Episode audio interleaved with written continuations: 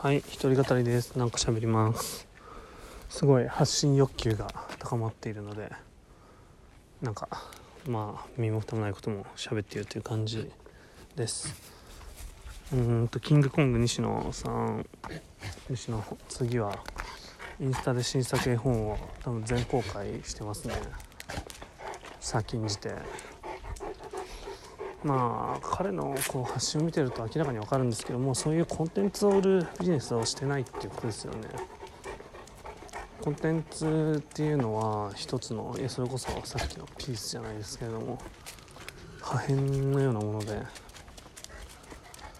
うーんなんだろう、まあ、世界観作ってるっていうとなんか抽象的ですけれどもある一つの世界観。をビジネスにしている世界街を作るとは言ってますけれどもそういう世界を作っていてで絵本っていうのはその中のごく一部あるある一部を切り取ってその場に収めたものみたいなそういう認識ですよね。だから人々が関心があるのは全体なんですよね。全体が気になりますよね。だからまあその一部を切り出すことでもむしろもっと全体が恋しくなっていくような、まあ、彼の世界観なんだっけプペルでしたっけ。煙突町か。煙突町のストーリーにどんどんみんな見せられていくような仕組み作りをしているわけですよね。うんまあそこの作り込みって大事ですよね。まあ、宮崎駿のアニメだってやっぱそういう世界観を、ね、みんな見たいわけだよね。駿っぽいみたいな。その最たら多分まあディズニーなんですよね。まあ彼も西野さん西野西野氏もライバルというか打倒すると言っているし世界観なんですよ。世界観をそういうビジネスをしていかないといけない。いい商品じゃなくて世界観。その先の世界観。それが織りなされる世界観を売る。という感じですよね。まあでも一部を無料で公開しちゃうっていうのはまあ分からなくもないですよね。うん。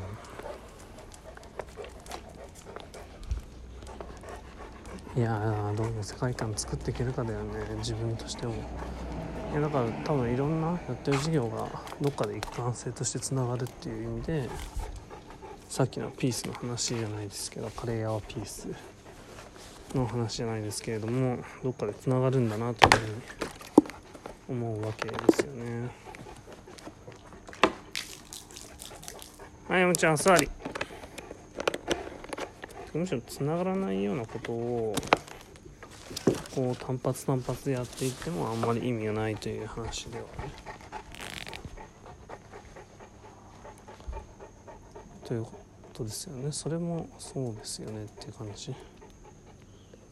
はいよし行けよ。なのでそこをやっぱ意識しながらなんかやっていきたいよなとは思うわけですよね。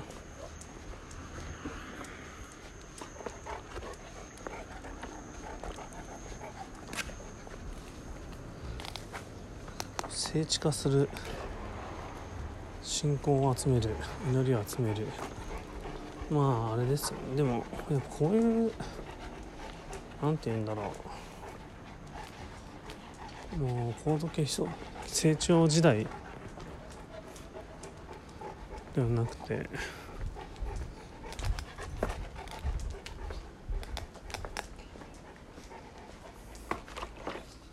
よいしょ。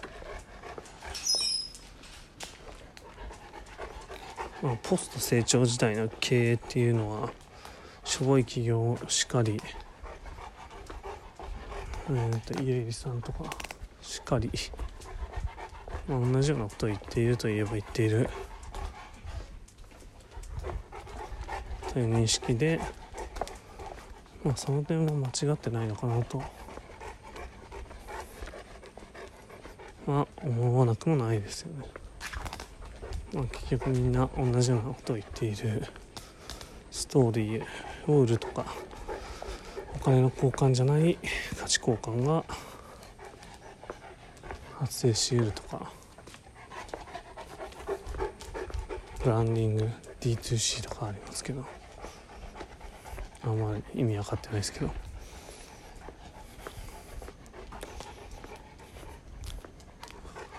まあそういう感じですね、まあ、ビジネスモデルが新しくなっていくという可能性が高い。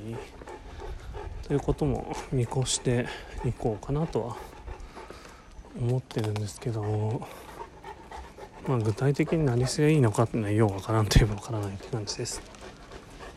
以上。